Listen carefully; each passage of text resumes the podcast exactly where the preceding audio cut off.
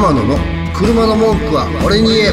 皆さんこんにちは。平田福永潤ですでは天野さん今回もよろしくお願いします、はい、こんにちは。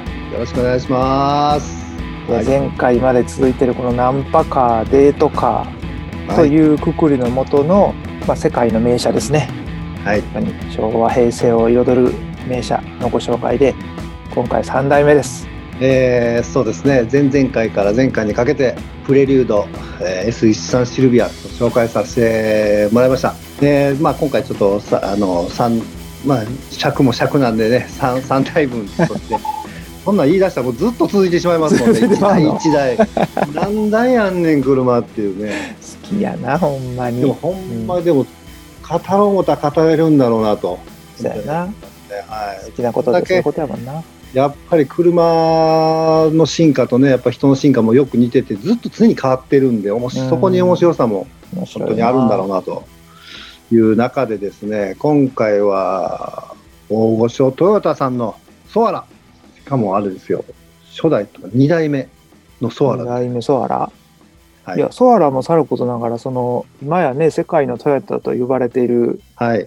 優等生のイメージのトヨタさんがナンパカーとか出してたんっていうのに驚きなんですけどもそうです。まあ、ナンパカーになったんでしょうね。必然、必然的に、こう、時代を早くこう、掴んで、うんいかに生産台数、じゃあ、販売台数をうん上げるかが、おそらくこの、ホンダさんとか日産さんとトヨタさんの、まあ、レースだったと思いますね。ソアラというのはね、この高級パーソナルクーペ。これちょっとあんまりあの僕はピンとこなかったんですけど高級パーソナルクーペというコンセプトのもと開発された1981年から1986年まで販売された初代ソアラと、はい。えー1986年頃まで販売された2代目ソアラがデートカーナンパカーとして人気を集めました。高級パーソナルクーペ。これイメージつきます？んさんは。パーソナルってついてるってことは空間もう自分たちだけの贅沢な空間として使いなさいよっていうののうん。贅沢空間を車で表現したとかそんな感じ？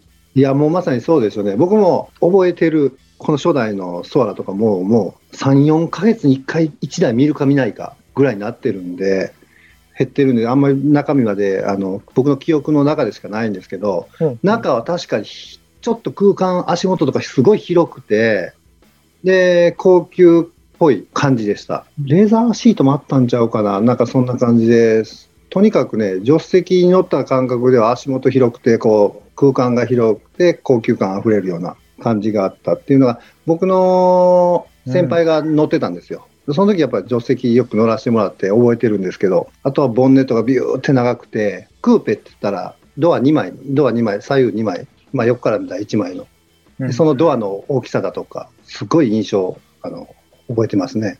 はだからドアを開けたら、もうそこにそういう空間があると、高級な空間があるっていうコンセプトのもとやっぱ作られたんだろうなっていうのは、あ覚え未だに覚えてますへナンパしなくてもソアラ乗ってるよとー 言うだけでの乗りたい、乗させてよっていう力を持ってたんじゃないかと。すごいな。ってことは女性陣も、はい、ソアラっていう車に対しはいて説明しなくてもすでに知ってた。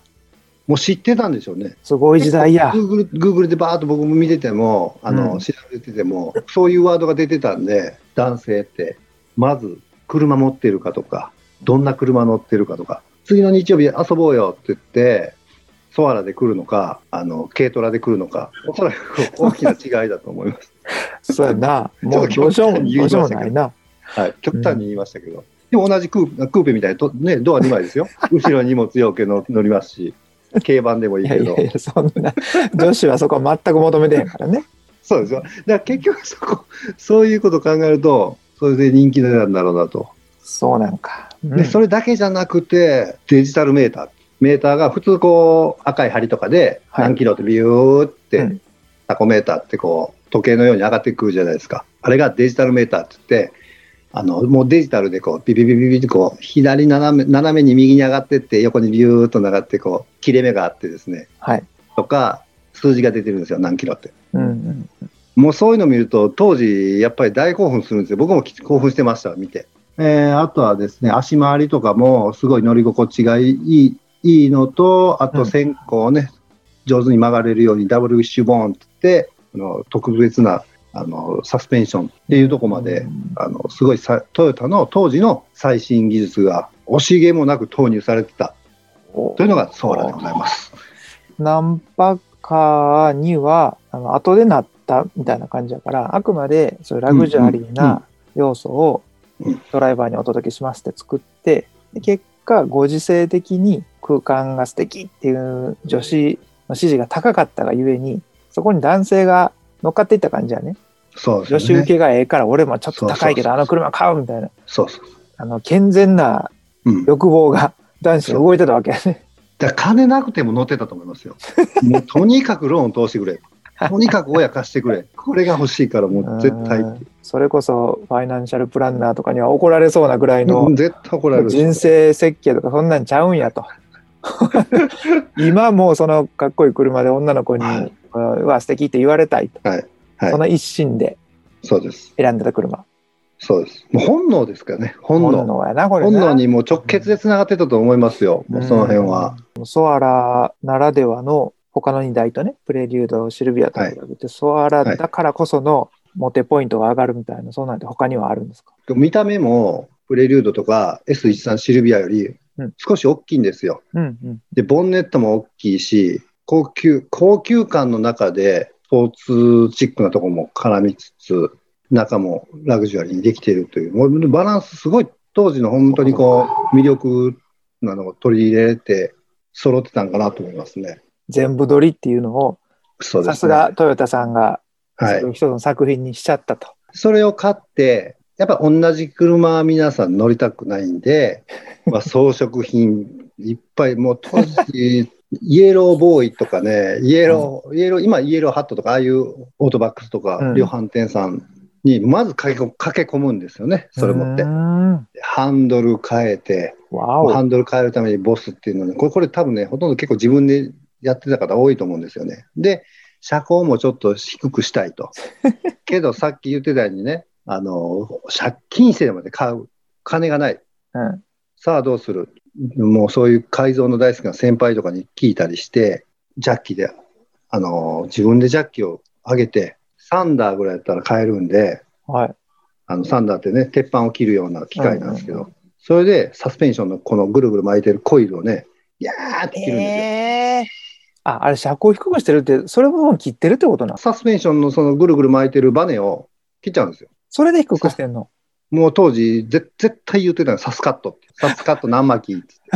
1.5巻きかな ?1.5 巻きで大体2センチ落ちるわっていう、僕あのね、知識持ってる人おるんで、そういうことか。はい、結構これは、結構やってましたよ。車好きにはもう当然の言葉やったんや当然、もうナンパカーには絶対必要な車高を低くしてかっこよくするって。またね、このあフォルムが車高を低くしたら本当にかっこよくなるんですよ。あー、そうなんや。あの、まあ、車検は無視ですよ、そのむしろですはね。そうや無視ね。して、サスカットして、たまに失敗したりしてね、あの、低くしすぎたとか、まだたらまた二度手間やとか、もうそうなると乗り心地関係ないです。とりあえず見た目。で、あとは、あの、白いね、モケ、モケっていうんですか、あの、ファーですか、あの、白熊の毛毛皮みたいなやつですね。うんうんあれを全部敷き詰めて、はい。はいダッシュボードに乗せてる人いたやんか。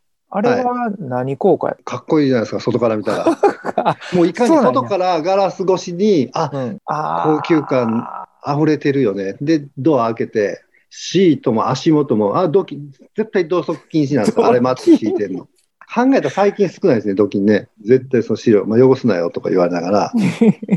ただ、ダッシュボードに白いのを置くと、まあ反射して見にくいこと。安全面がな、心配やな。あれ、ほんまにね、あ光がね、反射して、それがまたあのフロントガラスに内側から反射してね、白ボケして見えにくいんですよ。それでも頑張るんですよ、当時。の人は。だってもうな、かっこいい見た目重視やもん。そうです子孫繁栄のために頑張るんですよ。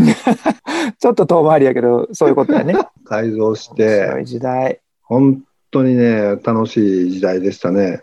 まあ、僕これは僕らの時代ですけど、うんあの、まあ言ったら、ユーロビートが好きな人、レゲエレゲエが好きな人、はいはいはい。もうこうやって路線分かれるみたいに、車のその飾着飾る種類も変わってくるんですよ。でしまいにはその乗ってる車も違ってきて、ナンパカーの後ぐらい、僕らの後ぐらいなんですね、僕ら乗ってたんが。音楽で引き付けたりとかうん。する車もとか、もういろんな車がずらっとまあ並んだりしてたんですけど、うんうんそれはそれで僕らはその、あ、それもいいなっていう勉強で、喧嘩にはならないんですよ。逆にお互い勉強してって、じゃあ刺激を受け合う感じなんあや。ほんまに、だから面白かったんですよね。仲良くなって、その自衛隊の頃に、そういう、もうド派手にしてたんで、車を。その時点で7人の仲間ができたんですよ、コミュニティが。今でいうコミュニティ。そうですで、それね。で一緒に活動して、活動というかね、ナンパしに対してて。まあそういうことやな。で同じように。にナンパしに来てくれた子と、あの、来たチーム、コミュニティの人だと、つながって話して仲良くなって、島には名刺名刺も作って名刺交換したりとか、そういう社会ができてたんですよ。じゃあ決して争うこともなく、ないです。うんはい。ちょっとジャンルが違うというだけで、やっぱりはい車好きには変われないじゃないかっていうふうなところの友情もあったりするわけですか？むっちゃありました。ああ、いい話で終わってよかった。心が広いんですね。やっぱ車を愛する人っていうのは。まあ、実、伊達にお金かけて苦労してやってないんだなと、そうか。ありますね。はい。いやいや、素敵だと思います。こう、物事を追求していったら、勝ち負けとかでひっつけちゃう。ケースもあるじゃないですか。あいつより俺の方が上だみたいになったあら、はいはいはい。ちょっと嫌な結末になるかなと思ったけど、そうじゃないっていうのを聞くと全然なかったですね。はいすごいホッとしますね。むしろどうやったって聞きながらね。ナンパカー3台を紹介していただいて、まあ2021年はこうやって幕を開けたわけですけれども、はい。自分の過去を思い出すのもそうですし、うん。この頃の面白さっていうのをやっぱ僕もこう、みんなに伝えていきながら、うん。車自体の面白さとか、着飾る面白さとか、どんどんどんどんもう一回戻していっていけたらいいなって思うんですけど、車のリペアのテクニックと、あとはその車を愛していた時代背景とか、うん。そんなところもね、天野さん自身の引き出しがたくさんあると思いますので、うんうんまたぜひね、リクエストとか、LINE とかで知らせていただいて、はいこの回面白かったとか、この回のもうちょっとこういうとこ聞きたいとか、うんっていうところをうまく2021年は天野さんは融合していくというふうに言われてたんで、ぜひそのコメントをね、聞かせていただければと思いますんで、よかったらとは言わずに、ぜひください、コメントを。そうですね。うん。喋りましょう。コミュニケーション取っていただいて、こういうの聞きたいとか、そういう経験を持ってる方に、はいダイレクトにリクエストをするというふうなこともまた皆さんちょっとアクションを起こしていただいたら素敵な2021年になるかなと思いますので、はい。ぜひぜひ公式 LINE でつながってください。また説明文につけておきます。3シリーズでお届けしました。ナンパカー、デートカーでした。はいまた次回も楽しみにしてください。天野さん、はいありがとうございます。はい。ありがとうございました。皆さん、安全安心、綺麗な車で良いカライフを。天野の車の文句は俺に言えこの番組は提供天野ボディワークスプロデュース制作平天ナビゲーター順天堂でお送りしました。